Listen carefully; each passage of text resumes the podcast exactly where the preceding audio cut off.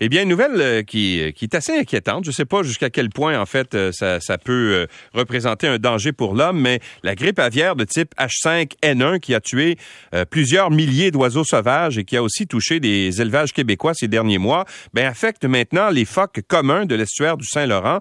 Il y a des, des, dizaines de phoques qui ont été retrouvés morts. Et quand on a justement examiné le, le, les, les comment dire, les cadavres de ces phoques, on s'est rendu compte qu'ils étaient atteints de la grippe H5N1.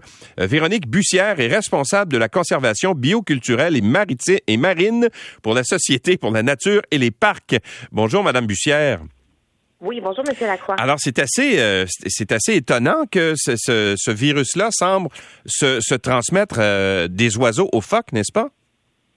Ben oui, en effet, mais c'est pas la première fois que ça arrive. En, fait, euh, c'est déjà arrivé dans des épidémies précédentes de d'autres virus de grippe aviaire, où est-ce que des, des, des phoques avaient été affectés comme ça. Et, là, on parle quand même de plusieurs phoques. Là, on parle de quoi? C'est 93 carcasses qui ont été retrouvées. Euh, est-ce que, est-ce que ça, c'est, c'est, c'est un danger pour, la, pour l'espèce? Euh, non, c'est pas un danger. C'est vrai que c'est impressionnant. Puis bon, c'est peut-être aussi une, sous-estimation par rapport à la mortalité réelle, parce qu'il y a peut-être des carcasses qui sont pas retrouvées. Mais non, il y a plusieurs euh, dizaines de milliers de phoques dans le Saint-Laurent, donc c'est pas dangereux pour le moment. Mais c'est quand même euh, une sonnette, une sonnette d'alarme qui est, qui est levée.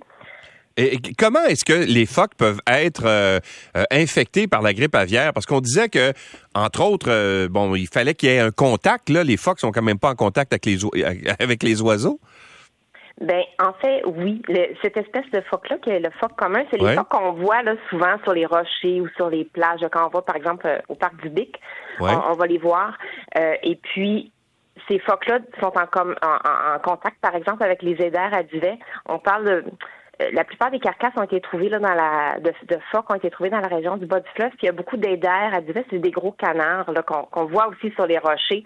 Donc, euh, c'est par contact. Les phoques ne mangent pas les oiseaux. Ils mangent surtout du poisson et des crustacés. Mais en, en, utilisant les mêmes rochers, les mêmes échoueries, les mêmes bouts de plage pour se faire dorer au soleil, euh, c'est comme ça qu'ils sont entrés en contact. Parce que vous avez raison, le, le virus ne se transmet pas, en tout cas à l'heure actuelle, d'un phoque à un autre c'est vraiment par ah contact avec, avec les oiseaux contaminés. OK.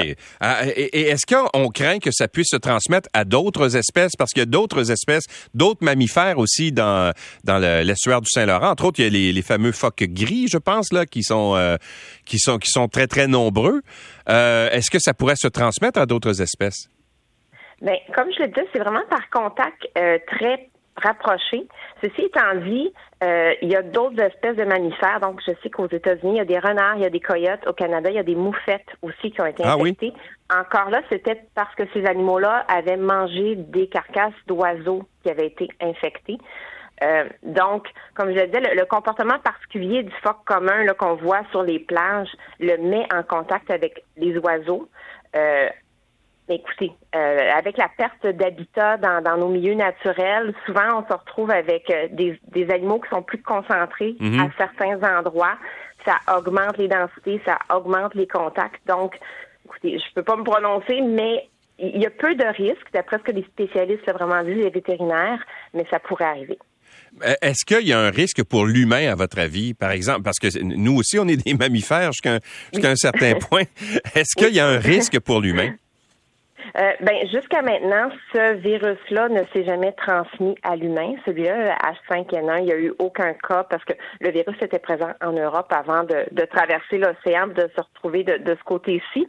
Euh, donc, il n'y a aucun cas qui a été euh, observé chez l'humain. Bon, alors j'imagine que c'est quand même une situation que vous suivez attentivement parce que ça doit ça doit inquiéter les. c'est la première fois qu'on a une, une, épidémie aussi importante, en tout cas de récemment, au cours des dernières années? Oui, à notre connaissance, c'est vraiment la première fois qu'on a une épidémie de cette ampleur-là. Euh, c'est sûr que nous, ça, comme je disais, c'est un drapeau levé, c'est une espèce de sonnette d'alarme par rapport à la résilience, à la santé générale de nos euh, écosystèmes marins. Ouais. Euh, il y a beaucoup de pression sur nos écosystèmes. le, le Saint-Laurent, bon, c'est une voie de navigation qui est super importante, on le sait. il y a des différents projets. Bon, il y a les changements climatiques, évidemment, qui viennent aussi ajouter de la pression sur, sur les espèces. Donc, c'est certain que ça les rend plus vulnérables à des épidémies comme celle-là. Là, c'est vraiment une, c'est vraiment une épidémie qui est sans précédent. Tous les spécialistes le disent cette année. Euh, je pense que dans, dans l'avenir, pour s'assurer vraiment de la résilience, que, que ces populations-là puissent euh, perdurer, il faut s'assurer de diminuer les pressions, les autres pressions, mhm. créer des, des aires protégées où est-ce qu'on on diminue le dérangement, euh, s'assurer aussi de, de garder des habitats pour, euh, pour diminuer les densités, leur permettre d'avoir assez d'espace. On parlait de, on est assez euh, familier maintenant avec le, le, concept de distanciation euh, sociale, avec avec les, les, deux dernières années qu'on vient de vivre. mais c'est ça, laisser la chance aux animaux d'avoir de, de l'espace justement de, pour pour diminuer les risques de contagion. Madame Bussière, merci beaucoup d'avoir été avec nous. Ben, ça me fait plaisir. Bonne journée. Au revoir. Véronique Bussière est responsable de la conservation bioculturelle et marine pour la Société pour la nature et les parcs.